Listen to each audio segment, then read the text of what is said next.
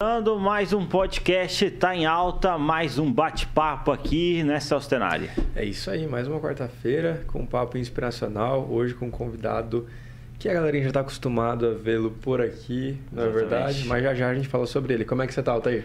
Cara, eu tô bem, cara. Você vê aí, cara, eu essa semana eu eu acabei não fazendo a barba, mas tem aquela lance do mendigo lá, né? Que tá fazendo sucesso, então. Você tá atualizado. tá atualizado.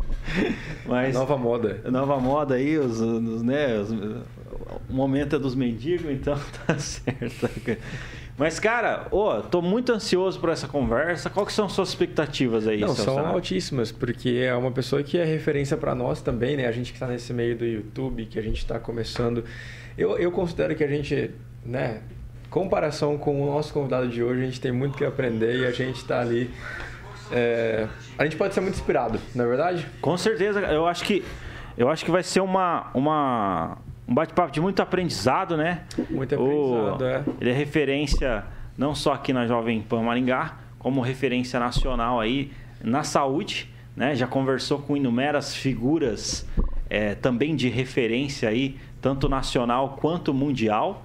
Exato. E vai estar tá batendo um papo aqui com a gente aqui na Jovem Pan. Hoje ele é o convidado. Estamos aqui nos estúdios com o jornalista Fernando Betete. Fernando Betete, que honra te ter aqui.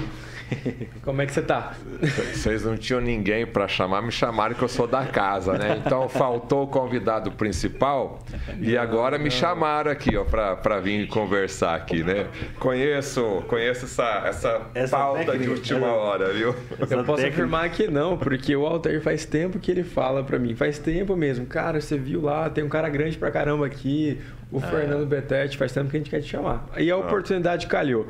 Brincadeiras à parte aí, muito obrigado aí por estar aqui no, no podcast da, da Jovem Pan, quer dizer, é um espaço né, que para mim até é novidade também. Eu, eu, participo da casa, né, no programa Estudo de Caso, uhum. e a primeira vez aqui que eu estou participando está em alta. Então é uma honra também para mim e vamos compartilhar aí um pouquinho da minha caminhada, né? Fique à vontade aí, pode Show. perguntar o que quiser. Ah, a gente vai perguntar Tem muita tudo. coisa, hein, cara? Vou falar para você, você já entrou em muita coisa aí, hein? É, você é jornalista, né?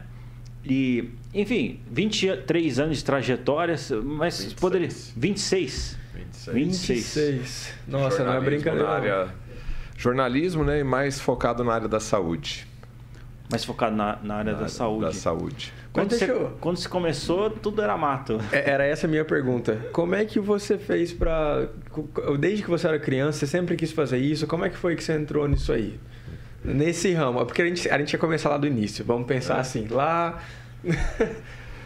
Não, é, meus pais eram publicitários. Tá. Né? Então, meus pais trabalhavam na época de vender propaganda, né? vender comercial, vender reclame, né? Ah. Aqui na antiga TV Tibagi, no Jornal Panorama, Folha de Londrina, nós estamos falando aí de 1970, 75, né? Aqui em Maringá? Aqui em Maringá. Nossa, então a cidade estava. Estava começando. Começando. É. Eu ia lá no edifício Atalaia, no Herman Lundgren, andar de elevador. A molecada na época, a, a, brincadeira mais gostosa era ter um elevador ali, você subia, apertava todos os botões. Ia de um em um. Ia de um em um ali, porque elevador naquela época era novidade, né? Olha só como já Nossa, faz tempo. Que bacana, edifício Atalaia, meu Deus. É, edifício Uau. Atalaia, ia lá fazer curso de datilografia, a SDFG. Né? Cara! A gente gostava de fazer curso de datilografia onde tinha elevador, né? Então, naquela época, cada esquina tinha uma escola de datilografia, então a gente é desse tempo aí. É, não esperava entrar na área de jornalismo, né? Tanto é que eu cresci, comecei a estudar, então eu fiz um pouco de psicologia na faculdade. Okay. Depois fiz um pouco de contabilidade, aquela idade que você não sabe o que quer, né? Ah, Depois sim. eu fiz processamento de dados, quase me formei, né? E até que por último aí sim eu fiz jornalismo, mas aí eu fiz jornalismo já com é, em 98, com 32, 33 anos, aí eu casado com um filho pequeno, aí eu fui fazer jornalismo. Por quê? Porque eu, eu comecei o meu, o meu, negócio na área de comunicação com editoração eletrônica. É, a gente tinha um computador, eu investi tudo que eu tinha em um computador Em 98 isso, só para mim não perder. É, não, era antes, era lá no 95 por aí. Então você investiu naquela o dinheiro para o computador, um 386 DX. Era aquele computador tubão, né? É, é para fazer arte, para fazer revista, para fazer jornal, Nossa. entendeu?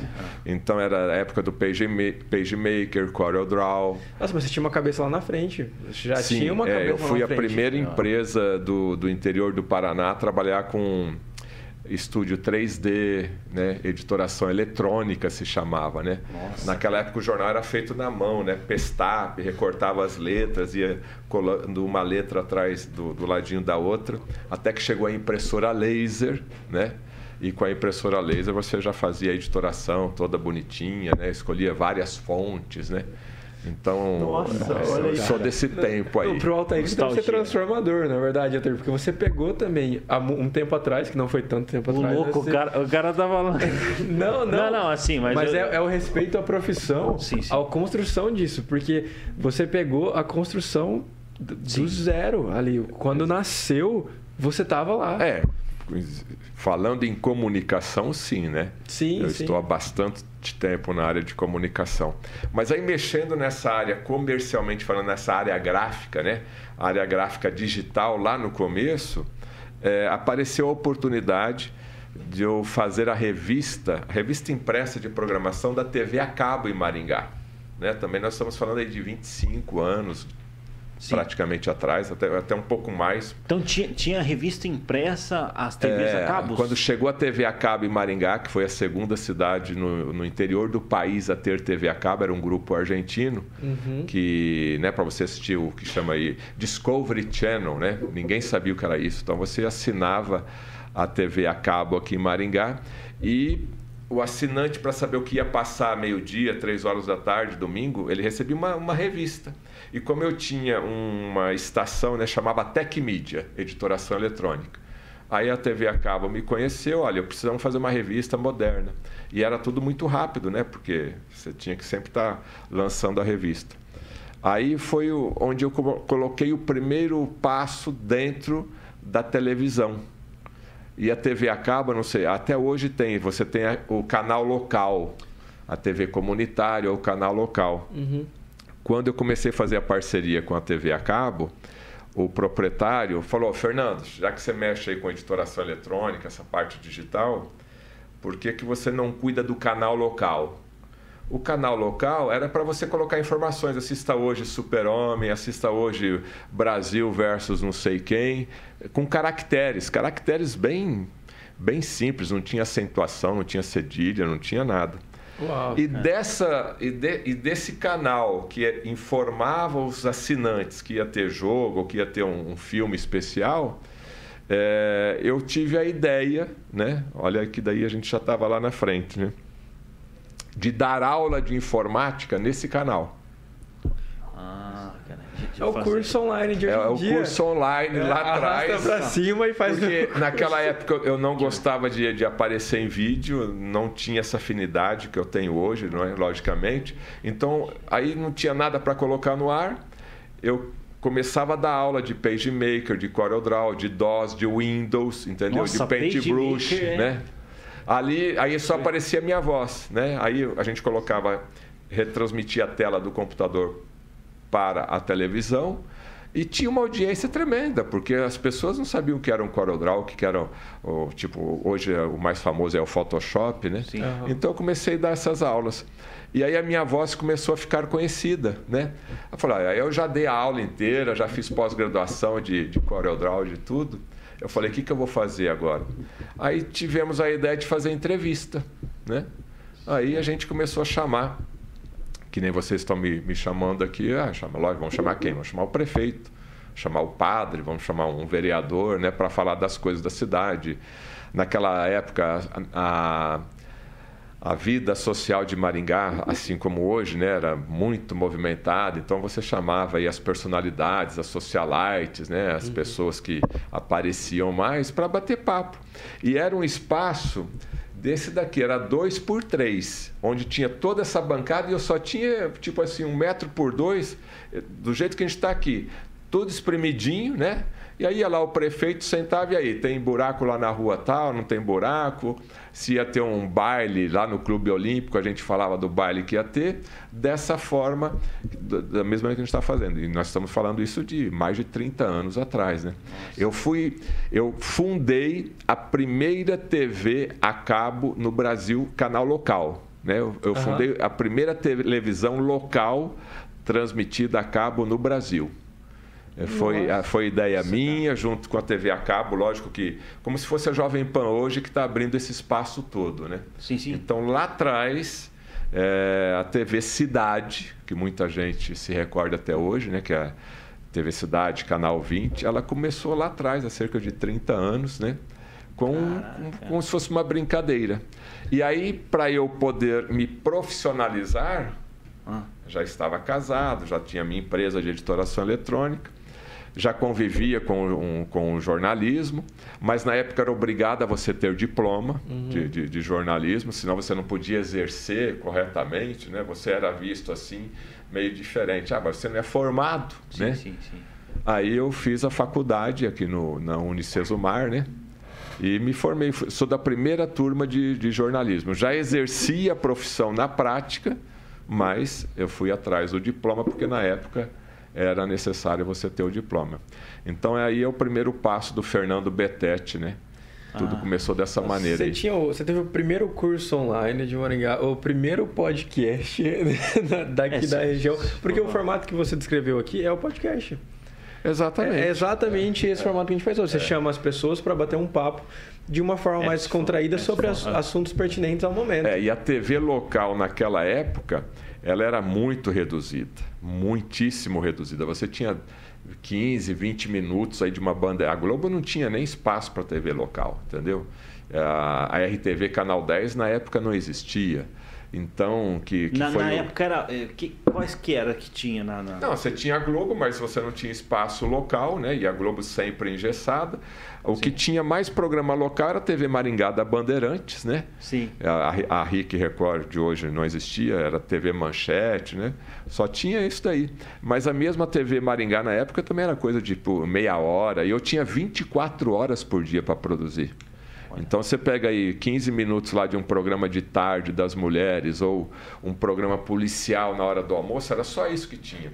Então a gente, nós fizemos história por essa questão que nem você falou aí do podcast na TV. Você ia lá e entrevistava uma, duas horas, né?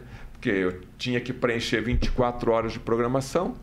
Imagine nós aqui agora Sim é, fazermos o exercício, olha, temos que produzir 24 horas por dia de conteúdo. conteúdo. Nossa, é Não é fácil, conteúdo. né? Nossa, e o é. que, que nós tínhamos na época? Tínhamos uma M9000, se eu não me engano. Era uma câmera super VHS que você tinha que ter 5 mil watts de luz dentro do estúdio, não tinha ar-condicionado. A gente transpirava, saía totalmente molhado, aquela luz é, ofuscando a visão, entendeu? Porque a câmera não tinha sensibilidade que essa câmera tem hoje aqui, entendeu? Então, quando você saía para fazer uma externa, fazer uma entrevista, era literalmente um, uma mudança que você tinha que fazer, né? Sem Desafio. contar com o fio, né? Porque você tinha uma lâmpada de mil ou dois mil watts, né? Você espetava ali a tomada para fazer uma iluminação, o disjuntor caía, né? Porque era Nossa. muito potente, né? Então a gente camelou bastante, né? Esse Cara. lado aí do Fernando Betete, vocês estão resgatando lá do, do baú mesmo.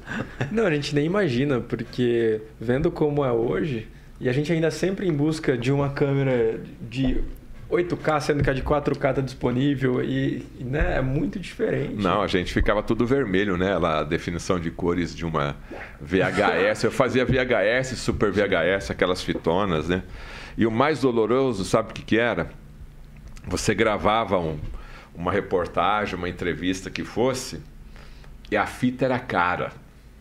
Aqui hoje você né, grava, desgrava, coloca na nuvem, drive que você quiser. Então a fita era caríssima, sei lá, tipo de hoje, sei lá, seria uns, uns 300 reais. Então você não tinha dinheiro para ficar comprando Nossa, fita. Para você comprar uma caixa de fita com 10 fitas VHS, cara, você parcelava, era difícil. Aí o que, que você tinha que fazer? Eu gravei uma entrevista lá com o prefeito, tinha que gravar uma outra, tinha que apagar do prefeito. entendeu? Você tinha que ficar selecionando qual que realmente valeria a pena para você manter, porque você não tinha HD, você não tinha aquele acervo de fita. E infelizmente a TV Cidade teve muito, muita história, né, que nós gravamos e tivemos que literalmente jogar fora, né, apagar, porque nós não tínhamos dinheiro. E como é que você ia vender patrocínio? Né? Isso, então, e curioso, que, que, como que você competia com TV aberta, que tinha uma audiência enorme naquela época, né? Era 100% TV aberta, né? Era 100% Hoje a gente tem aí na E aí a TV acaba que Maringá tinha mil, dois mil assinantes, três mil assinantes, né? Não sei quanto tem hoje, se é 25, 40 mil, 30 mil, talvez, não sei. Mas naquela época você tinha mil, dois mil assinantes, né? Aí você chegava ali num, num comércio para vender o patrocínio, né? De um, de um programa nosso. Uhum é, os caras não queriam patrocinar porque não tinha audiência. Quer dizer, a audiência naquele nosso meio formador de opinião era 100%.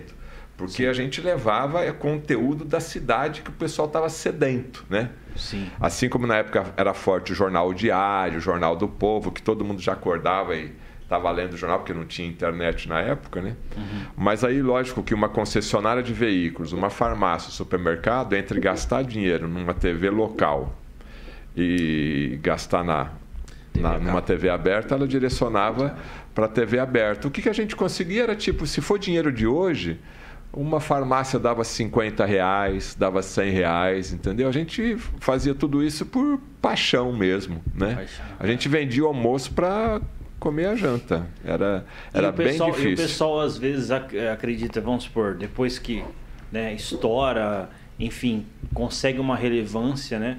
que nem no, no, no, teu caso ali, já, já ultrapassou a casa do, dos meio, meio milhão de, de, de, inscritos, né? Tanto no YouTube. Mas assim, o, o pessoal acha que já foi já, né? Tipo, já começou com um valor já ganhando. Né? Começa grande, Não. nasceu um monstro. Já nasceu é um uma monstro. história. É, e só para reforçar aqui, a TV Cidade, né, que a gente fundou, é, nós fizemos os primeiros debates a candidato a prefeito, né? Então nós tínhamos lá duas, três horas, nós fizemos histórias, né? debates acalorados, né? É, com toda uma estrutura super modesta, né?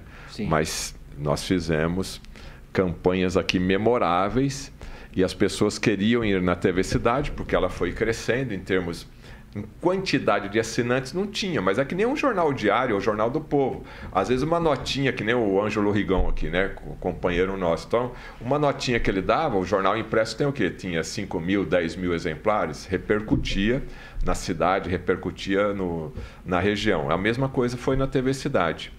E também teve um caso muito pitoresco, eu nem sei se vocês se lembram, do shopping Aspen Park, aqui eu... em Maringá, quando começou a ser construído. É, e aconteceu a tragédia dos Mamonas Assassinas. E a mãe de Iná, ela tinha previsto esse acidente aéreo com os Mamonas Assassinas e ela ficou é, famosa né, da noite para o dia. Eita. E começou um boato que ela tinha falado que o shopping Aspen Park iria cair iria desmoronar. Aí, ó, nosso companheiro lembra disso Oi, daí. Cara, é e, e gerou um furdúncio isso daqui na cidade o shopping vai cair, as pessoas não queriam entrar no shopping, né? Tava construindo, virou piada, todo mundo comentava o shopping ali, Aspen. Park, hoje é Maringá Park, vai cair. E tava, e era uma tecnologia que as pessoas não estavam acostumadas, né? Aqueles pré-moldados, aqueles guindastes que foi construído muito rápido, aqueles prédios lá, aquele buracão lá, né? Nós estamos falando que aí de mais de 20 anos, né? Ah, vai cair o shopping. Aí o Fernando Betete pegou o busão, achei a mãe de Iná, Eita. Fui lá na casa da mãe de Iná e, é, e, tinha uma fila, porque na minha frente tinha Globo Repórter. Ah. Na minha frente tinha Fantástico para entrevistar ela. Não, eu fui lá em São Paulo. São Paulo? É, esse, é, esse é um outro lado do Fernando Betete, Sim. jornalista que me diferenciou de todos os outros jornalistas aqui é, de Maringá. Sim. É, se mexeu com a cidade a mãe de Iná, eu falei, eu preciso é, fazer uma matéria com a mãe de Ná. E, cara, eu fucei de todos os lados, consegui o telefone, o telefone dela, falei lá com a assessoria, uma pessoa super simples, né? Era, era filho, sobrinho, tudo que cuidava. E contei uma história, nós somos aqui da televisão do interior do Paraná, porque tinha Globo, Fantástico, Silvio Santos, SBT, Record, tudo. falei, quem que é? Fernando Betete, lá no interior do Paraná, né? Ah. Eu sei que eu consegui fazer a entrevista com ela trouxe aqui, nós fizemos chamada no diário, o Frank Silva me deu, sabe, página espelho de tão comentado que era o fato. Mãe de Nar vai falar hoje se o shopping vai cair ou não, né? Nossa. Nós criamos uma expectativa, sabe, na, na, no meio de comunicação que foi manchete, foi tudo. E ela falou que não ia cair coisa nenhuma, né? Tanto é que ah. o shopping está aí até hoje. Mas foi um fato bem é, interessante aí da, desse meu lado de, de, de jornalista. Por quê? Como é que o Fernando Betete pode ser, ser destacado em um veículo pequeno? Né? Isso eu falo para você também que trabalha na área de comunicação. Sim, sim. Nós temos que fazer alguma coisa diferente. É. Então, todo, na época, sei lá, era a turma de jornalismo saindo aí, né? Duas faculdades Muita profissionais gente. da área de jornalismo, todo mundo se, se formando. Eu vou falar o quê? Eu vou falar só com o prefeito? Eu vou falar só de política? Eu vou falar do bandido que, que matou não sei quem, ou, ou do atropelamento? Era mais um. Né? Sim, sim. Então eu tive sempre esse lado de um olhar diferente. O que, que eu vou fazer para poder chamar atenção? Se eu for falar do acidente de trânsito que teve ali na PR, eu, é, sou eu e mais cinco veículos que estarão, estaremos falando. Sim, Não vai ter nem, é... nada de novidade. É, por, então, é, por isso que eu peguei a mãe de Ná nesse caso. Olha, o que está mexendo com a cidade? Está mexendo dessa maneira aqui. Aqui que é outro fato, tá? Esse fato aqui. Então, esse lado você sempre tem que pegar um detalhe diferente para chamar a atenção das pessoas. Né? Hoje o marketing digital fala muito disso daí. Né? Uhum. E é por esse motivo aí que o Fernando Betete, é, o que você falou muito bem, né? Os 520 mil inscritos no meu canal do YouTube e mais de 200 milhões de visualizações em vídeos meus, não aconteceu de ontem para hoje, né? Isso tudo é uma construção não, é lá é isso, de trás. É isso que eu até estava falando para você. Hoje eu conheço poucos, assim, dá para até contar no, nos dedos, assim, de jornalista, né? Tem que tem que, é, que né? conseguiu, vamos supor, um número expressivo de inscritos, é, vamos dizer assim, no YouTube. Eu conheço o Alexandre Garcia, né? Que 2 né? milhões, né? É, 2 milhões. Tem uma história também, 50 anos de jornalismo, né? 50 anos, é. TV Globo, né? Então, quem não conhece Alexandre, é, Alexandre Garcia? Garcia existem os, os é, jornalistas, mas dá para contar no, no, dedo assim que e, e, tem toda uma história. E, e, ali você também assim se envolveu em, em grandes polêmicas, né? É? Qual? Não tô sabendo, não. não, não. Sou da paz. Não, é que o Altair que é polêmico. O Altair puxa. Todo puxa. podcast olha do nada assim já já manda aquela pergunta, né? Não, eu, eu, meu papel aqui é perguntar o que o pessoal quer, quer, quer saber, entendeu? É, pode perguntar aí, não tem problema não. Não, Se o meu passado já tá, já tá bom aqui como que eu comecei, tudo bem. não, mas eu também queria saber daqui a pouco da migração para o YouTube. Mas não, manda, mas pode, pode, pode, pode, perguntar. O meu vai ser lá mais para frente. Tá. Eu queria perguntar que... como é que foi a, a migração para o YouTube. Porque chegou um momento que, pá, veio a ideia do YouTube, né? As pessoas começaram a falar. Qual que foi a. Quando te falaram, chegaram ó, tem um, uma plataforma e tudo mais, YouTube, vamos, vai, vai bombar, vai dar bom. Porque eu vejo que muita gente daquela época olhou e falou que não ia dar nada. Ou olhou com os olhos. E você é visionário, dá para ver, né? Como é que foi isso aí? Na, né, é fácil você entender isso daí, Celso. Eu dirigi, eu era proprietário de uma TV a cabo, com pouquíssimos assinantes na cidade de Maringá. Precisava vender propaganda para poder pagar as contas, meus funcionários e, logicamente, sobreviver, né? E, ou seja, você tinha um limite de audiência, ponto final. Tá. Aí eu lembro, até hoje, né, eu conheci o YouTube através de uma capa da revista Veja. Né? Então saiu o YouTube na revista Veja, você ainda vai se ver aqui, né? Acho que era essa a manchete lá. E aí Fui na internet e coloquei no YouTube, não tinha nada. O que, que eu pensei na hora então? As minhas entrevistas eu vou colocar no YouTube. Então, como eu tenho uma limitação de horário e de audiência na TV a cabo, no YouTube eu já não teria mais esse problema. Mas hoje o YouTube você pode colocar uma hora, duas horas, cinco horas, dez horas, não tem problema nenhum, né? Naquela época era cinco minutos, 10 ah, é? minutos, entendeu? É Para você ultrapassar 30 minutos, você tinha que ser o cara, né? Ele ia liberando, é isso? Ele ia liberando, aos pouquinhos, entendeu? A qualidade era horrível também. Somos do tempo da internet de escala, né? Fazer aquele barulhão todo lá. Então não era subir um vídeo, né? Ter um computador bom. Hoje você tem computador bom que não trava, mas naquela época você fazia renderização. Né? Você gravava tudo aquilo ali, agora espera, vai lá fora, vai almoçar, vai jantar, dorme, deixa renderizar, né? processar para você ter o vídeo daquilo ali. Então hoje vocês vivem no paraíso, né? Então o YouTube começou dessa maneira, uma janela a mais para espelhar o conteúdo da TV Cidade. E aí, como as pessoas. As pessoas também não acreditavam na internet, né? A internet, ninguém acessa daí, ninguém tinha site, né? Uhum. Achava isso um absurdo. Os sites antigamente era que nem um anúncio de jornal é. tipográfico de 1920. Era lá um título lá e, e mais nada, as fotografias. Era tudo horrível, entendeu? E aí eu comecei a oferecer lá atrás, né? Nós estamos falando aí, sei lá, de, de 15 anos, lá, 15, 18 anos atrás. Eu faço uma entrevista com você, você me dá 100 reais, eu coloco na TV Cidade e te coloco lá no YouTube. Ou faço um site para você, né? Que daí o pessoal fazia um sitezinho ali, rapidinho, e colocava ali o nome ali, Padaria do João, compre pão fresquinho. Entendeu? Sempre lá na frente.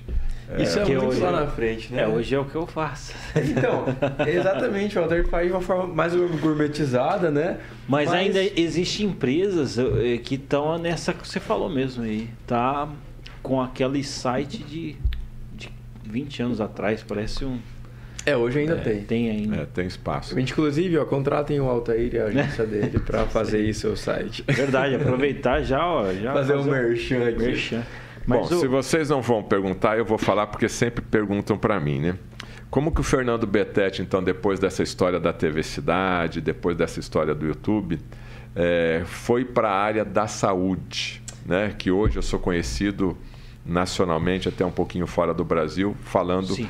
Fernando Betete, o repórter saúde. Sim, sim, exatamente. Lembra que eu falei que era o que, que eu vou fazer dentro da programação do dia a dia para chamar a atenção de audiência? Se eu ficar entrevistando o prefeito, certo. vereador, político, né? Que é aquela, aquele papinho de sempre, né? É, e bandido, polícia, todo mundo fazia isso. Uhum. Aí eu lembro do seguinte, como se fosse até hoje, eu fui visitar um, um parente no hospital e ao procurar ali o quarto, apartamento do parente, eu passei em frente ao centro cirúrgico. E em frente ao centro cirúrgico de hospital, o que, que você encontra?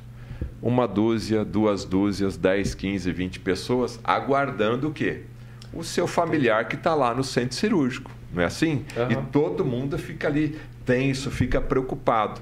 Lógico, na época eu já era jornalista, e ali passando eu falei, mas o que, que tem atrás da porta do centro cirúrgico?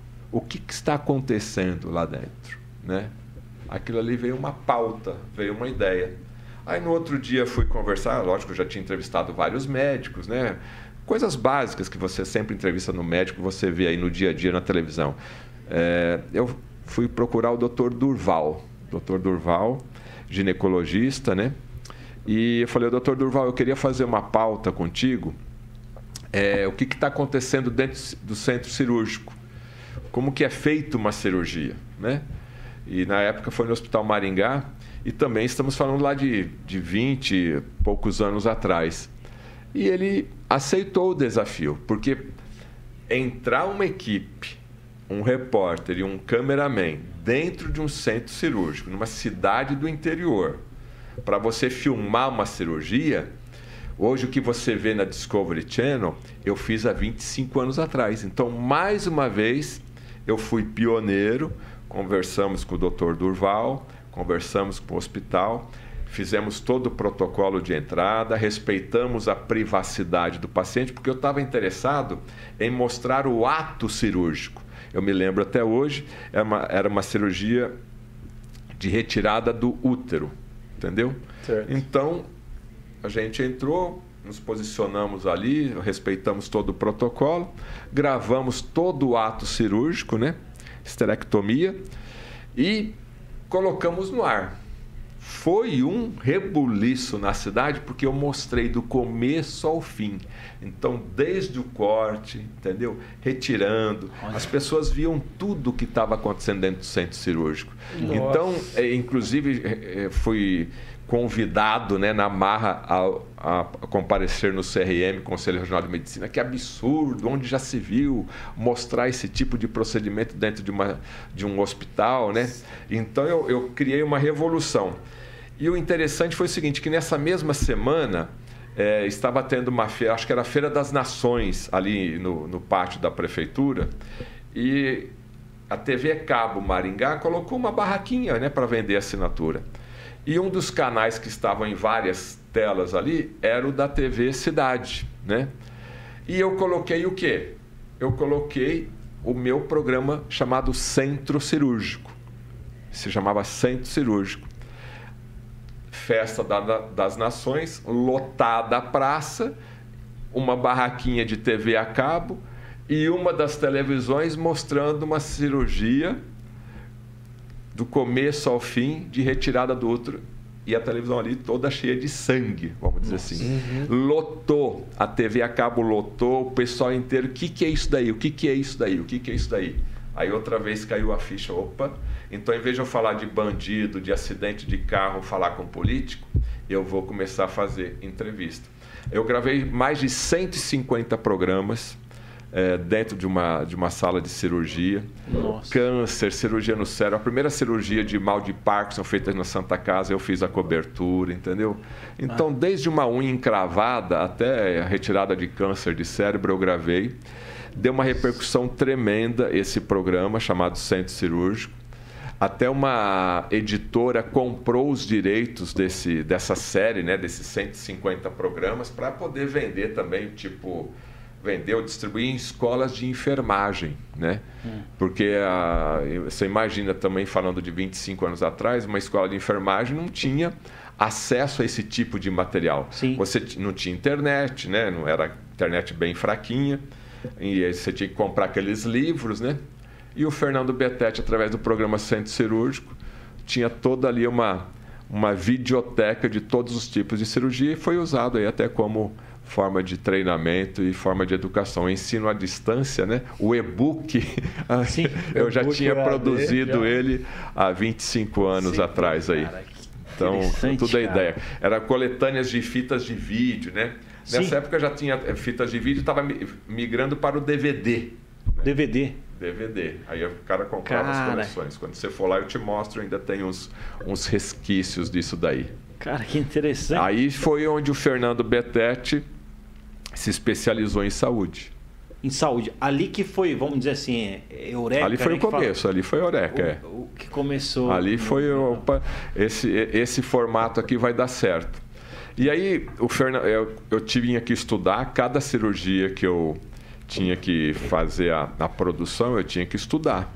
Então, estudei, estudei, estudo tanto até hoje, né, que eu consegui ali, até os médicos me elogiavam muito, e tinha até médicos que pensavam que eu era médico. Porque todo o tempo cirúrgico, todo o ato cirúrgico, eu ia conversando com o cirurgião, ia perguntando para ele, ia traduzindo para o português que a dona Maria e o seu João entendem em casa, uhum. sempre de forma ética, sabe? Depois, lógico, eu comecei a diminuir o enquadramento da câmera para não ficar tão chocante a hora do corte, que tem alguns momentos da cirurgia que são mais dá um arrepio, né? O, o campo cirúrgico em si, a hora que ele está limpinho ali, você vai de boa, não tem problema nenhum. Mas de tanto estudar, aí, lógico, hoje eu tenho um preparo que eu entrevisto qualquer médico aí, né? Tanto do Brasil como fora do Brasil, que eu também já viajei para fora. Isso que também eu queria é, entrar nesse assunto, né? Porque você já entrevistou é, é, médicos referências nacionais e também internacionais, né? É, desde nomes como Lair Ribeiro, é, Dr. Cie, é, é, Tayan Siebra, é, Joseph Mercola, Dr. Stephen Sinatra. Exato. Dr. Cícero. São... É, tem uma infinidade. Eu não são... posso nem nominar, que senão eu vou esquecer algum, vai dar Aí problema. fica chateado, é. é. com certeza. Não, que são referências ali, e, enfim, que é, foi muito interessante.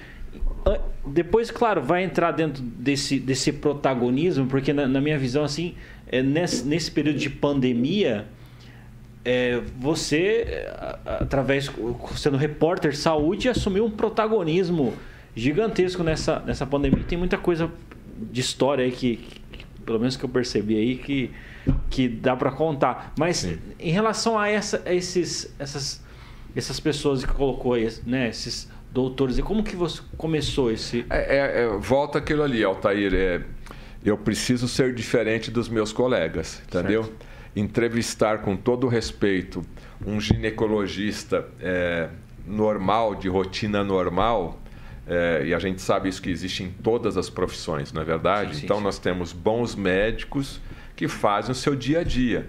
É aquele médico que acorda, vai fazer uma cesariana, vai para o consultório e termina e volta amanhã, faz uma cesariana, vai para o consultório e volta amanhã. Então, se eu te perguntar, quando você tem um problema na família, não importa a doença, doença X. Alguém na sua família tem um problema. Você vai naquele médico tradicional, né? Olha, tá com esse problema aqui. E aí, doutor, o que, que o senhor acha? Ó, eu faço isso. É, mas o problema é grave. Aí que você vai fazer o quê? Qual médico o senhor indica? Qual que é o médico de referência? referência? Qual que é o especialista disso? Então, eu já pegava nessa pauta. Tem até um caso curioso aqui, não vou colocar nome, de Maringá, já que vocês querem me colocar na fogueira. É, teve um momento que eu queria entrevistar um cirurgião plástico de Maringá. Né? Cirurgia plástica, sempre da audiência, né? tal, isso, aquilo, outro. E Fernando Betete outra vez ligava para os consultórios, né? E eu quero entrevistar aí o doutor, né? Vamos falar aí sobre cirurgia da mama, né? o que, que nós podemos falar aí, é, um, fazer um facelift, né? Ah, o doutor vai agendar e te liga. Aí, outra semana, ah, ele está em cirurgia, não decidiu ainda, não, não quer fazer. Então, sabe, sempre vai jogando lá para frente. E eu precisando da entrevista. Sabe o que eu fiz? Liguei para o Ivo Pitangui, no Rio de Janeiro. Todo mundo sabe quem que é Ivo Pitangui. Liguei para o Ivo Pitangui, que é nome referência mundial em cirurgia plástica. Oh, eu sou o Fernando Betete, sou repórter aqui, gostaria de fazer uma entrevista com, com o professor, né? ele é chamado de professor Ivo Pitangui. Ah, pois não, tipo, se fosse hoje, ele tem aqui às 14 horas no dia 16 de, de abril. Ah, tá bom, eu estarei aí. Sabe? Agenda normal, tira. Quanto tempo o senhor precisa, senhor Fernando? Ah, acho que 40 minutos. Então tá, 40 dá 16, 16, 40, ele, eu vou reservar aqui para o senhor. Sabe? Uma tranquilidade. Pode e o cara é médico de rei, de rainha, de, de, de, presidente, de tudo.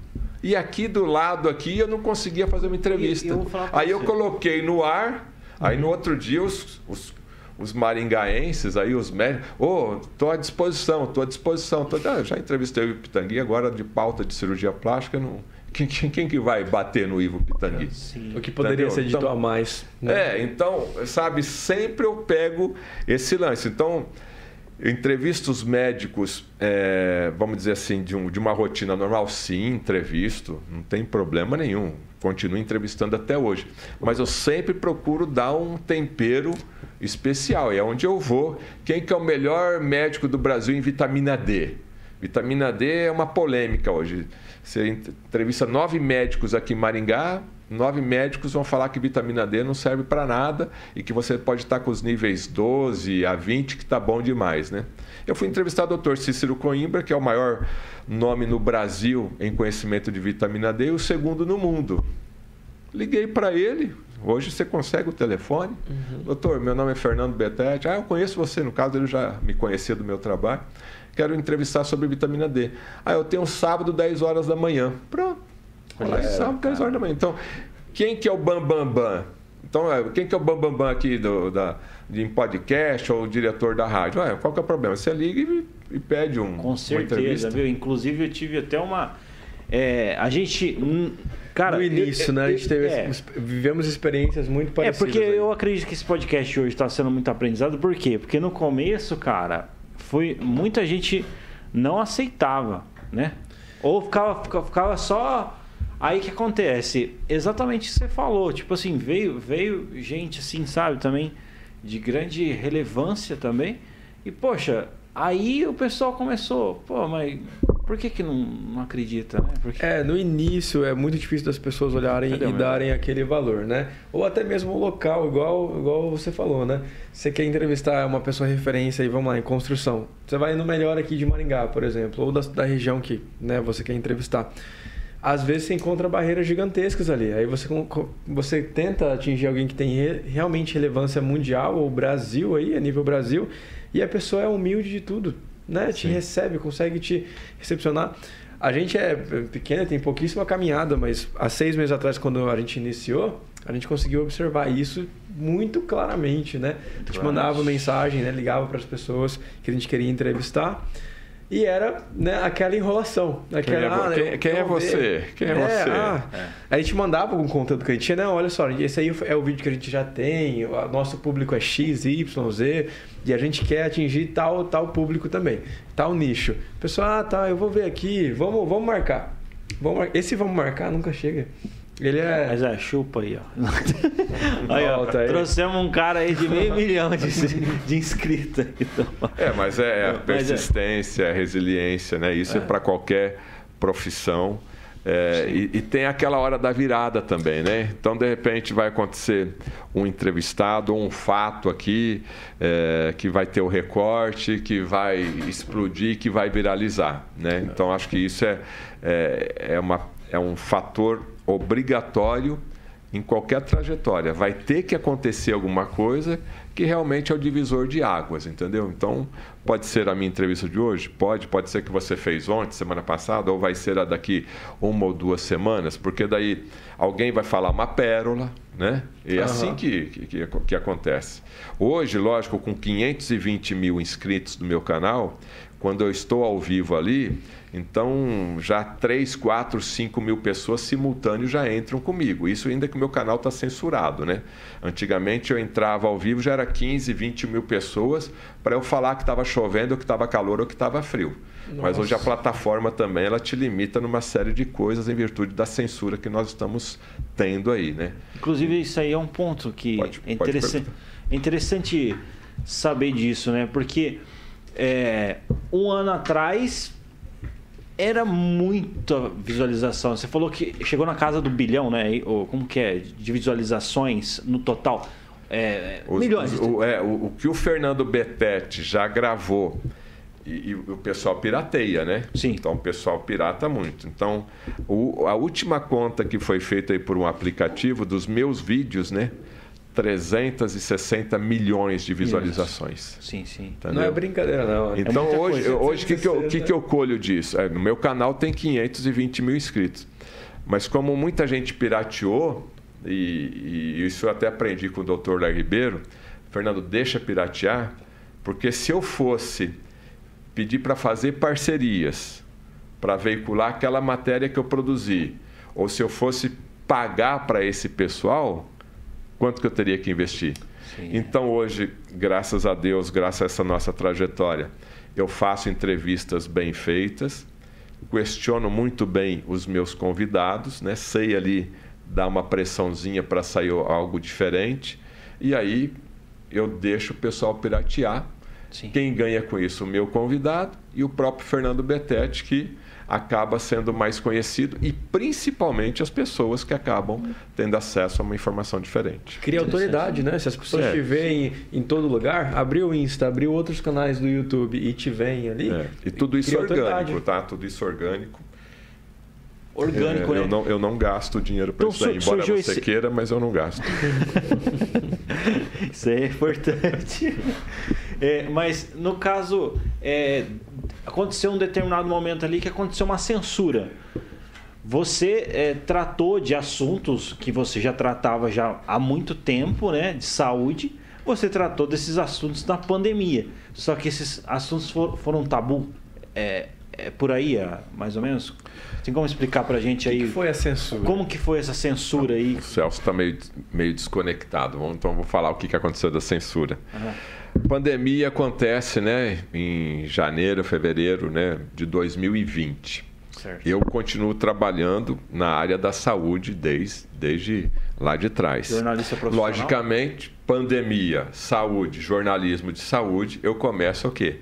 A chamar as pessoas, os médicos, não somente de Maringá, mas principalmente do eixo São Paulo, Rio, Brasília, que é o que está antenado com o que está acontecendo aí é, do início da pandemia, porque ninguém sabia nada, né? E as pessoas prontamente começam a dar as informações para mim. A, a grande polêmica foi o seguinte: é, vocês sabem disso. Tem a questão lá do, do presidente do Brasil atual, com o negócio lá da, da cloro, não sei do que, da quina. Tem lá o remedinho do não sei do que lá da, da Ivete, da Tina. Então começou essa polarização aí.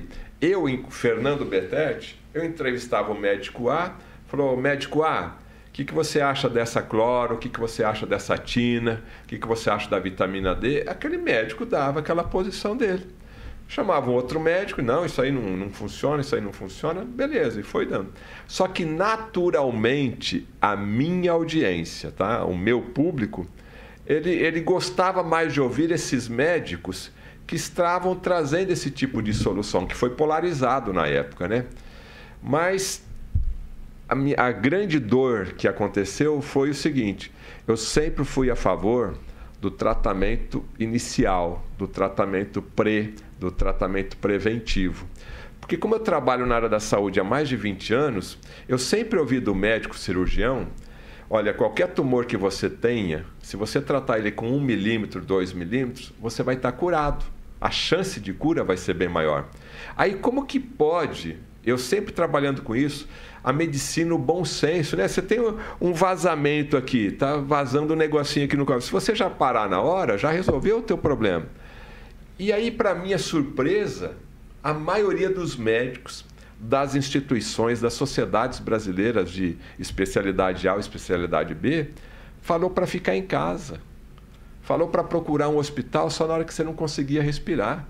Hoje, hoje, você olha para trás assim e você vê o absurdo que era.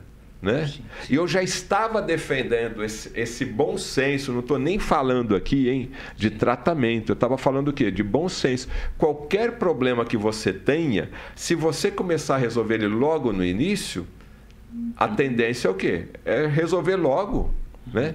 E aí polarizou, Altair e Celso, polarizou. E aí o pessoal me criticou, né? mas ao mesmo tempo tem um lado positivo disso. Então eu gerei essa polêmica, né, defendendo, mas gente, tem que tratar no início, qualquer que seja. Isso a nível nacional, né? Isso a nível nacional, isso e, a nível nacional. Te, tem Fazer entrevista umas... com o médico era 2 milhões de views, 3 milhões Sim. em uma semana. Entendeu? Sim. Explodiu. Até mesmo aqui na, na rádio, eu trouxe o doutor Alessandro Loyola, Sim. No, no Pan News aqui, e no estudo de caso, que deu aqui, acho que na rádio interna, tipo 600, 800 mil. Aí até depois foi censurado também aqui. É, porque as pessoas queriam ver isso daí. Moral da história. O meu papel como jornalista é trazer sempre os dois lados. Sempre os dois lados. Mas eu também tenho a minha opinião. E a minha opinião é o quê? é a questão do bom senso. Eu Sim. sempre defendi. Se você tiver um problema de saúde, e nessa pandemia o problema de saúde é grave, procure um médico imediatamente e um tratamento imediato. E aí falaram muitas mentiras, né? Que isso também foi aí muito polêmico. Ah, não Sim. tem trabalho científico, né? Sim. A clororina aí vai, vai matar, dá ataque cardíaco. Cara, eu estudei isso a fundo. Uhum. Estudei isso. Teve um trabalho lá da cloroína com 300 mil pacientes, não morreu ninguém. Entendeu? Você vai para a África, você, você já desce lá do avião, você já toma o kit, entendeu? Por causa da malária, uhum. né? Então, e aí a verdade não aparecia. Até que a plataforma, a própria plataforma, mandou um aviso para mim: você está infringindo aí as normas da comunidade, né? Nossa. E aí começou a deletar os meus, os meus vídeos, né? Tudo disso daí. Eles, é um eles retiravam mesmo? Não, Retiraram não, não solicitava e você tirava? Não, eles, não. Sim. Somente o, Alex, o Alexandre Garcia, a Leda Nagli, receberam, né? Acho que até pela posição deles, é, essa é uma informação aí é, diferenciada para vocês. Uhum. Eles também defendiam isso, tanto Alexandre Garcia como Leda Nagli. Sim. É, e eles receberam um telefonema do YouTube. Acho que Sim. pelo nível de importância e histórico deles, até é, o próprio diretor lá do, da plataforma, né? Já tinha Sim. visto eles, cresceu ouvindo eles, fez uma, uma deferência, né? Ô, oh, dona Leda, oh, eu lembro da senhora, né? Quando assistia lá o jornal hoje, ô, oh, seu Alexandre, ó, para de falar que não tem problema. Então, lógico, são dois âncoras aí do jornalismo nacional, tiveram um tratamento diferenciado. O Fernando Betete, eles deletaram tudo e, lógico, não houve outra alternativa para minha pessoa e para o meu canal entrar na justiça. E para o cúmulo do absurdo, né, o juiz, é, eu perdi a ação, estou recorrendo, né? O juiz falou que eu estou proibido de abordar assuntos relacionados à saúde que sejam contrários à Organização Mundial da Saúde né? e que sejam contrários ao protocolo da Anvisa. Então, um médico hoje que tem a liberdade, que tem autoridade médica para conversarmos sobre o ato médico, é, eu estou censurado. Eu não posso entrevistar ele. Eu só posso entrevistar médicos que sejam favoráveis à dipirona. Nossa. Se o médico for favorável de pirona e se ele for favorável à insuficiência respiratória, eu posso entrevistar esse médico. Nossa, Médicos cara. que sejam contrários a isso, Fernando Betete está censurado. Nossa, mas isso infringe a, a sua profissão. Não, não, não aí, no, no, Brasil hoje isso aí não quer dizer nada. Isso aí não sou. Tem, tem outras pessoas que estão censuradas, né? Nossa, cara, isso causa uma indignação, né? Porque no caso, é, não é só o tratamento eh, do remédio é, cloro-i ou iver isso. tal, é, é, eles estavam querendo tirar é todo o tratamento. de expressão, né? É, e, e é assim, é só para falar o tratamento que ele acha que é correto, né? Agora, a medicina, ela não é uma ciência exata, né? É, eu nem sei se o tempo vai corrigir isso daí, né? porque nós estamos sendo totalmente manipulados com essas informações. O interesse é astronômico, né? então tudo é interesse. Tudo é interesse. No, no meu jornalismo, eu sempre dou espaço para os dois lados. Né?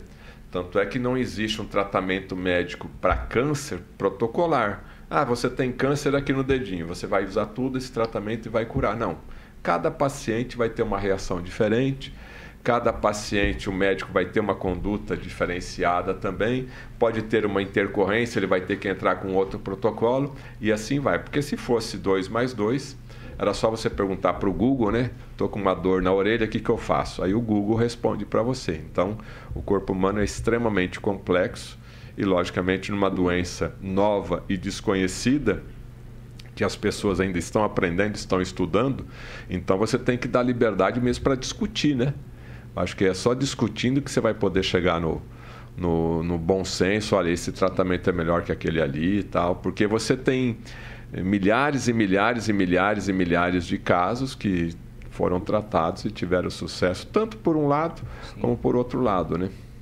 Então, e tem estatísticas, né, que você pode mas aí a gente vai entrar naquela polêmica que mais uma vez vai chegar a lugar nenhum. Mas é só a pessoa procurar um pouquinho. Sim. E ela vai encontrar aí a sua dose de verdade. Do tratamento. E, e eles. Eu, cara, eu lembro que esse lance do tratamento, eles é, não estavam. Cara, não estavam deixando nem discutir. É uma histeria. Não, até hoje você não é. pode falar se você falar, até nós estamos falando aqui de certa forma codificado, é, para evitar aí qualquer é, limitação da plataforma, entendeu? Então você tem. Então hoje eu não entrevisto, hoje eu estou entrevistando médicos, né? Mas estou entrevistando outros, outros temas, aqui daí não tem problema, né? Então é um Sim. momento que está todo mundo procurando informação, pesquisadores, cientistas de renome que têm novidades para a gente falar, mas a gente não pode falar. Então, e quais são as punições aí, se você desrespeita isso de forma assim, né, muito clara? Você sabe exatamente qual, qual seria a punição ou é a ah, é, ser julgado é, é, a exclusão do canal, né? Você é excluído do canal. É, tem, tem níveis, né? Mas como eu já cheguei a todos os limites, a próxima agora é a exclusão do canal, né? Então, Nossa. a desmonetização já aconteceu. É, tem aquela Nossa. questão chamada shadow burn, né? Que você fica numa área escura do, da plataforma, onde você entra ao vivo e ninguém sabe, né? Então você vê, por isso que eu te falei, Há um tempo atrás eu entrava tinha 20, 25 mil pessoas para falar que estava calor ou que estava chovendo, né? Hoje você entra ao vivo com mais inscritos, aí você tem 3, 4, 5, 6 mil quando a pauta é, é pesadinha e o pessoal vem vindo.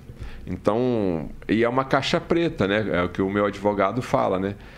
Quantas pessoas estão assistindo agora? Será que são realmente mil? Será que são realmente dez? Entendeu? Isso é um programa de computador tem 100% de certeza que é este número ou não? Então, você vai falar com quem? Onde fica o endereço do YouTube? Pois é. Né? Fica em Avenida Brasil, que número? Você fala lá com quem? Né? Você manda por e-mail. E eles respondem só com o primeiro nome da pessoa, né? Obrigado pela atenção, é o João, né? Não tem, não tem nem como você descobrir o sobrenome da pessoa. Ou seja, tudo isso é feito de, de propósito, né? O que é uma pena e aí entra na questão do judiciário, né, que permite essa dificuldade de você até procurar os seus direitos, né? Mas a gente sempre vai usando o bom senso, vai usando a criatividade. E tem uma questão que o Alexandre Garcia falou que eu sou obrigado a concordar com ele, né? Que nem vocês, vocês estão aqui hoje no, usando toda a estrutura da rádio Jovem Pan. Sim. Então vocês têm que obedecer às normas da casa, né? Sim. Pode ser que o programa exploda, pegue uma grande audiência, mas vocês estão usando esse espaço. O mesmo raciocínio é para a plataforma que a gente usa, né? Então existem normas ali. Lógico que a Constituição brasileira existe uma legislação maior uhum. do que a legislação aqui interna, né? A mesma coisa na plataforma. Então, como é que você vai enfrentar isso daí? Então, para não sofrer tanto, é melhor você falar, ah, tá bom, não quer que eu falo disso? Então, como está sob júdice, né, que agora vai ser julgado no tribunal, eu estou com muita esperança de reverter essa situação. Então, eu estou aguardando e estou seguindo a orientação do advogado e da própria plataforma. Né? Então, até ampliei, e foi interessante, porque daí eu saí um pouquinho da área da saúde né? Uhum. e fui para outras áreas que o, a minha audiência está gostando, né? Porque é um público grande, lógico, e as pessoas eu percebi que elas estão gostando, né? Então estou falando um pouquinho é, de nova ordem mundial, né? Estou falando aí da, da guerra, uma, uma interpretação um pouco diferente. Estou falando muito da força da mente. Estou falando muito de doenças mentais, de comportamento, de física quântica, entendeu? Então eu, eu saí um pouco da, da dor física, né, de, de patologias físicas do corpo humano, e ampliei um pouco essa questão da própria sociedade, a influência da sociedade, do ambiente, é, no comportamento das pessoas. Então, isso afeta, né? A pandemia afetou o relacionamento das pessoas, né? Essa guerra agora está afetando, então você fica com medo, você observa as pessoas que têm medo. O que, que eu vou fazer esse ano? Será que eu viajo? Será que eu não viajo? As pessoas têm medo de tirar a máscara, né? Que a gente está observando aí que tá, o pessoal está já começando a tirar as máscaras, mas elas têm medo, ou seja, Sim. o poder da mídia é tremendo, cara. Uhum. É tremendo o poder da mídia. Então você vê, eu tudo bem, você quer usar máscara sozinha dentro de um carro, né? É, você usa, né? Agora, eu já fiz matérias que inclusive foram deletadas pela plataforma, é, que pelo poro né, da máscara, né, passam trilhões de vírus, né? Então, você coloca máscara aqui, hoje o pessoal usa máscara a Sim. semana inteira, a mesma máscara, entendeu? Máscara de pano. Troca de lado, ninguém é, sabe é, tudo. Então, se você for analisar friamente aquilo ali, né? Então, qual porcentagem de pessoas que estariam usando a máscara mais correta? Para você não ser infectado, é simples. É só você assistir um filme aí, pode ser filme de Hollywood, é, de guerra é, biológica, e ver aqueles caras vestidos de astronautas dentro de um laboratório de manipulação de vírus. Uhum. Aí ele está protegido. Tirando aquela roupa com pressão negativa, que está sugando o ar, que está tudo, o cara está todo ali emborrachado, ali não entra o vírus. Uhum. Né? Segurança máximo. Se você tiver uma roupa dessa andando no seu dia a dia de, de, da sua cidade, aí você está protegido. Agora, falar que essa máscara, os, é, mas é, Isso vê? tudo você vê no meu canal aí, porque a polêmica é, é, é pesada. Né? Então, é quando você começa a estudar, quando você traz um especialista, né? Vamos estudar a fundo aqui. Ah, usa máscara, protege. Vamos estudar a fundo a máscara do nosso amigo? Então, se realmente está protegido, né? Então, quanto de máscara foi usado? Quantos bilhões de máscaras foram feitas? Resolveu alguma coisa? É verdade. Né? É uma boa pergunta, porque todo mundo que foi infectado, você é obrigado a usar máscara. Né? Sim. Naquele momentinho que você tirou para ir não sei aonde, não sei o que, se é, né? Você foi infectado. Coçou né? o nariz na hora de tirar a máscara. E a gente vê ah. países que usaram e não usaram e tiveram resultados é, quando você fala de países, né? Ah, variante, não sei o quê. A variante para sair lá da, da África, que foi a Omicron, uhum. você só pode, ela só pode vir de avião, né? Pode ser até de classe econômica, e o cara tem que estar de máscara. Exato. Porque ela não ia conseguir vir, né?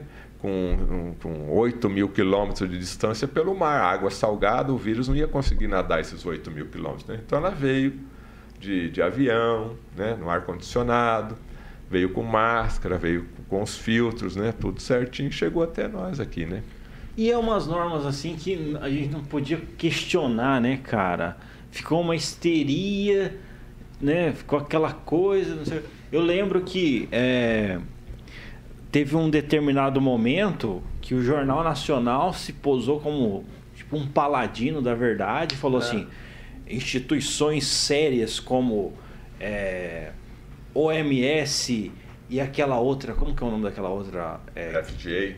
FDA, mas tinha uma outra que, que fez um prognóstico que ia morrer 3 milhões, ou não sei, 2 milhões de ah, pessoas. Oh, Imperial College. É, e, e aí eles, eles trouxeram Imperial isso. Eu lembro, certo?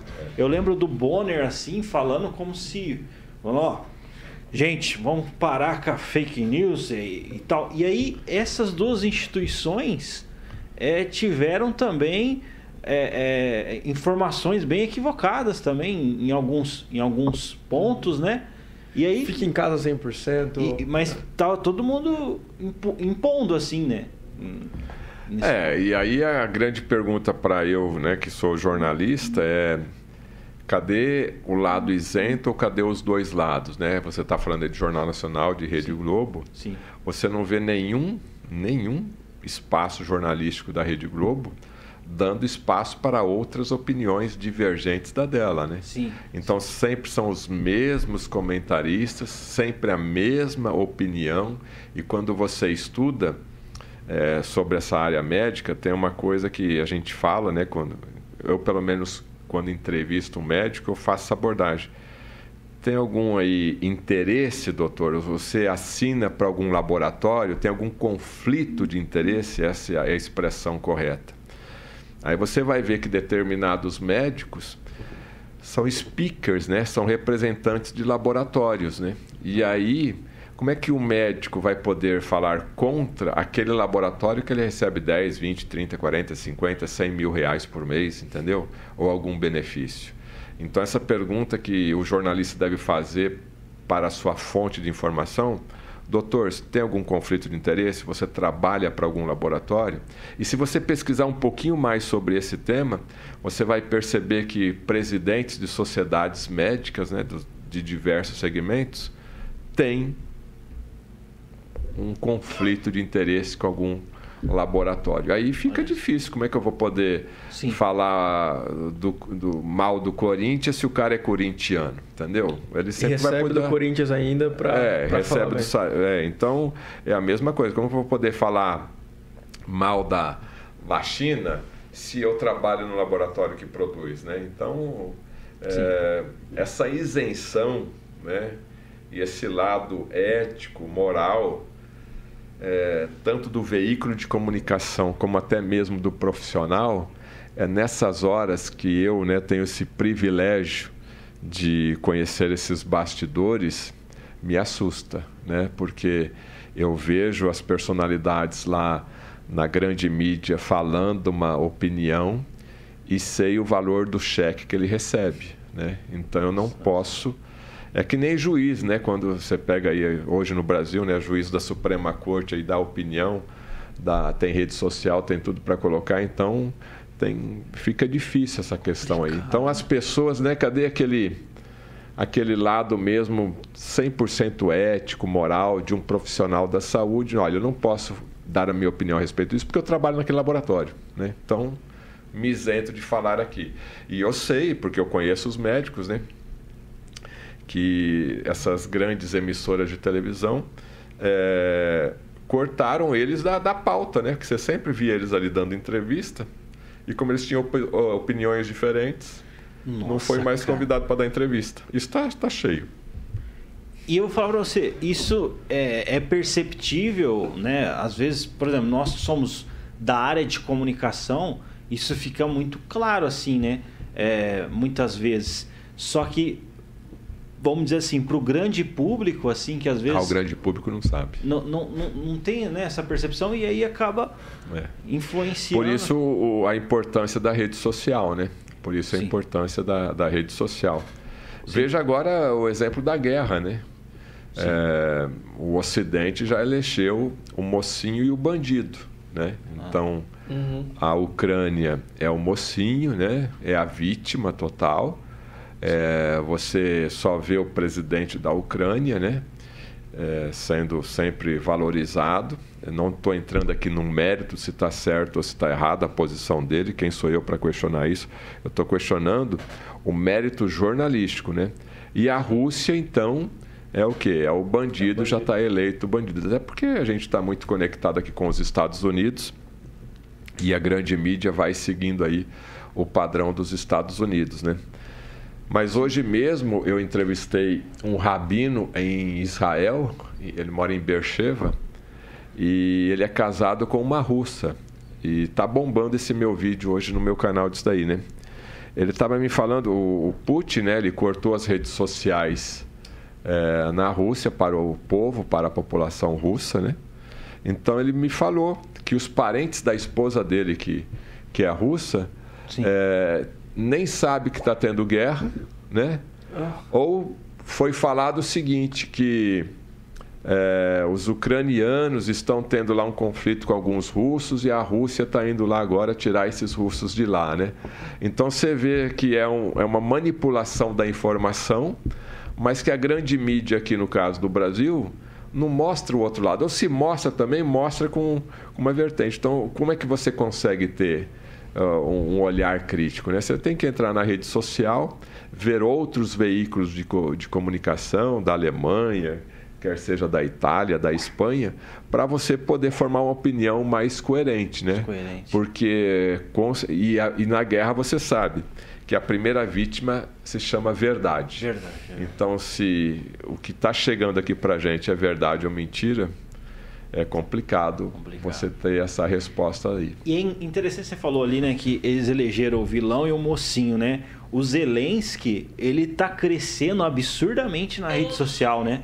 Porque hoje a, a rede social da pessoa mais popular, assim, em relação a, a, a, presidente, vamos dizer assim, líder de um país é o, é o Bolsonaro, né? O Bolsonaro hoje tem, dentro do Instagram, tem mais de 19 milhões de pessoas que seguem o, o Bolsonaro. Fora o Telegram, né? Fora, fora Telegram, Telegram fora é outras, absurdo, é. outras uhum. mídias. E o Zelensky tá, tá é, é de uma hora para outra deu 15 milhões, está com 15 milhões já de, de uhum. não chegou ainda, né? Ah, mas, mas, tá mas provavelmente é, tá ali. E, e, e, por conta desse, de, né? O pessoal já elegeu ali o, o é, vilão. Agora tudo se resume nisso, né? O que, que a gente realmente sabe da Ucrânia, né? Que é, os bastidores dessa guerra, o, o, real interesse, né? Quem que é esse Zelensky? Então, é, cada um tem a sua razão, cada um tem o seu ponto de vista ali, né? É, a minha preocupação enquanto jornalista é essa, né? De você levar os dois lados e deixar o povo, deixar a população é, formar a sua opinião. Né? E nesse caso a, a mídia já está sempre tendo a sua posição formada, mas é melhor que ela fale isso, né? Eu sou a favor desse país, eu sou a favor daquele país. Mas agora, só mostrar a notícia totalmente editada é extremamente fácil. Não sei se vocês estão sabendo, mas hoje está é, tá tendo muito mercenário sendo convocado para essa guerra, tanto do lado russo como do lado ucraniano. A diária que eles estão pagando é cerca de 2.700 dólares por dia para esses mercenários tra trabalharem, né, lutarem aí na guerra.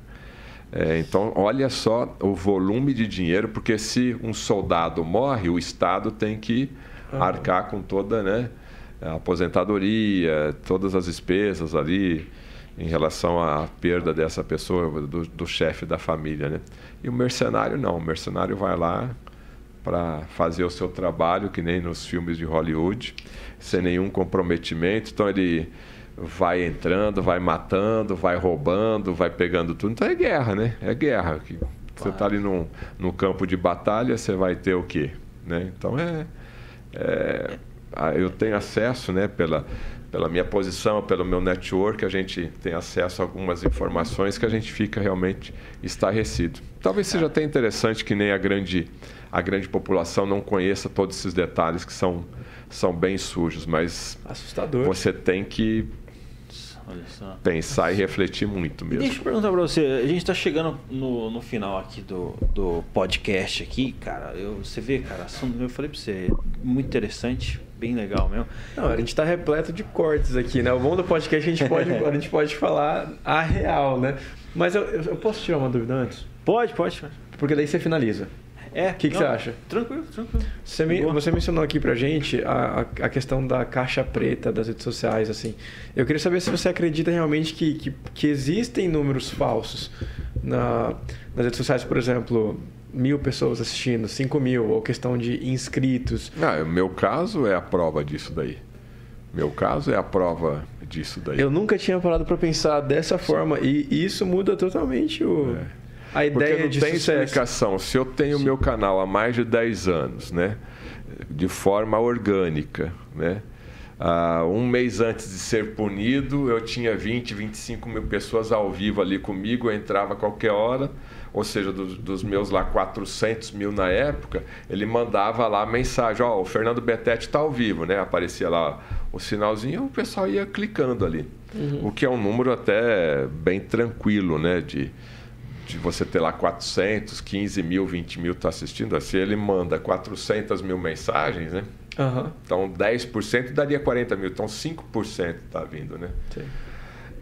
E depois que eu fui punido, sabe? Nossa, fiquei, fiquei uns quatro meses assim, tendo 300, 500. Ele, li, literalmente, ele limitava é, as informações. Isso é, para mim, é tranquilo, entendeu? Mas, é, cadê. Como é que você vai falar lá com. É. Né? Cadê a Se caixa fosse preta? o caso de ir para São Paulo, de ir para o Rio, ia, né? Então, você não tem a, essa informação, infelizmente. Interessante. É, é Shadowburn, é só procurar na internet é que vocês vão ver. Shadowburn. Minha pergunta é em relação, né? É, se você tem interesse ou tem projetos de estar tá fazendo um documentário, né, em relação a esses assuntos aí bem espinhosos aí desses últimos anos que você é, acabou sendo protagonista dentro desse cenário aí? Não, Thaíra, nunca tinha me passado isso pela, pela cabeça, entendeu? A grande dificuldade é dinheiro, né? Sim. Por quê? Você vai produzir, é tempo, né? Você vai precisar de dinheiro, vai precisar de pessoal, essa questão toda. Sim. E você vai ter meia dúzia de médicos que vão querer colocar a cara a tapa, porque o restante não vai colocar não. Cabeça o CRM está pressionando violentamente também, existe todo o poder da instituição, né? É, olha, você não pode falar, você não pode fazer isso, você não pode fazer aquilo, entendeu? Hospitais, tudo. Maringá mesmo foi um palco dessa situação lá no começo da pandemia onde uma instituição médica que se colocou à disposição para ajudar, né? Alguns médicos aí para ajudar, não vou nem nominar aqui para não ter problema, né? Sim. E não deu 24, 48 horas, então o Ministério Público, né, solicitou tudo, uma série de informações, então é, existia, no meu ponto de vista, um trabalho filantrópico por detrás, mas a instituição, né, o sistema não permitiu daquele jeito. Então, Eu continuo fazendo meu trabalho, entrevisto pessoas polêmicas, coloco lá no meu canal, dá repercussão, sim, dá, às vezes mais, às vezes menos. É... E às vezes o YouTube deleta, né? E aí tem essa questão aí agora também que você fica meio limitado. É uma pena, mas é isso que tem acontecido, né? Médicos, inclusive, que, que gostariam de falar mais, inclusive agora há pouco recebi aqui um, um convite de um médico se colocando à disposição para colocar a boca no trombone, né? Falei, ó, desse jeito que você quer fazer, não adianta. A gente vai entrar ao vivo e em cinco minutos o YouTube vai derrubar, né? É, é instantâneo, é instantâneo. Você entra e começa a falar. O robô já detecta e. Robô detecta, já tira você do ar, já limita o chat, né?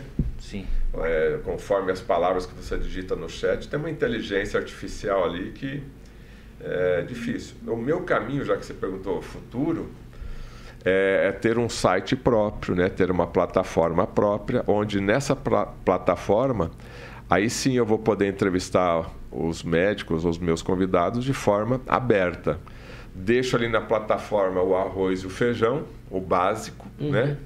Ó, esse assunto aqui, ele vai falar só lá naquela área privativa, que é o que muita gente, né, da, inclusive da, do meu segmento, está fazendo. Né? Aqui na, na plataforma padrão é só água morna. Lá na outra é água fervendo. É show de bola. Eu, eu acredito que, que é, cara, por tantos anos está mexendo com a saúde, também é, o pessoal confunde ser como médico, né? Mas de fato. É, vamos finalizar dando umas dicas de saúde aí para o pessoal aí. É, o que, que você recomendaria aí de suplementação ou de alimento, sei lá, para, enfim, ter mais saúde aí. Assiste o canal do Fernando Betete, que lá tá cheio de, de entrevista. De, é a recomendação. Perfeito. Mas, cara, se eu pudesse dar, é, é água. Água. É. Oh, As pessoas água, não ó. tomam água, né? Então, Sim. 70% do seu peso é água, né? Sim. Então, você tem lá seus 70 quilos, então 50 quilos do seu corpo é água. Então, se você não toma água, nada vai funcionar. Então, você tem que lembrar da água como é na sua casa, que você lava o quintal, lava a louça, tá tudo limpinho, né? Então, se você quiser mudar a sua saúde a partir de hoje, tome no mínimo aí seus 2 litros de água, né, que é preconizado. Tem gente que, lógico, tem mais peso, vai ter que tomar mais. Tem gente que tem menos peso, vai tomar um pouquinho menos. Mas se você tomar água, com certeza você já vai perceber uma diferença enorme aí na sua saúde, né? Oh, maravilha! É isso aí, pessoal. Terminamos aí o podcast. Beba água. Aqui, ó. Estamos sem fazer propaganda. Qual que é essa daí? essa daí é leve? É... Não, é cristal, né? Cristal, é, mas enfim. Patrocina, hein? Patrocina, patrocina a gente, gente cristal. cristal. É. Patrocina a gente. E é isso aí. Beba água. Gostaria de agradecer aqui, de registrar primeiramente. É...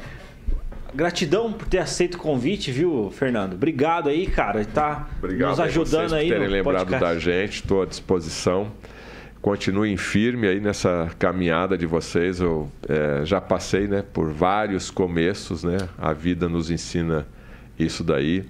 E a qualquer momento pode ter aquela virada, né? Que pode ser aquele, aquele programa, aquela frase que vai viralizar, né? Uhum. E aí vai acontecer. E também tem um número de quantidade. Eu não sei quantas, quantas pessoas têm inscritas hoje no, no seu canal, mas, por exemplo, quando eu atingir 100 mil, que faz cerca de um ano, um ano e dois meses, né?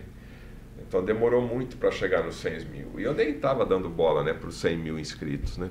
Mas a hora que chegou os 100 mil que eu recebi a placa do YouTube, é, realmente é um, uma coisa que mexe ali com você, né? De, de, opa, eu fiz alguma coisa. Até porque o próprio YouTube te fala isso, ó, não é qualquer um que chega nos 100 mil, né? E rapidinho já está no 520 mil. Segundo meu advogado, eu já estou com 2 milhões, né? Pelas métricas lá que ele tem.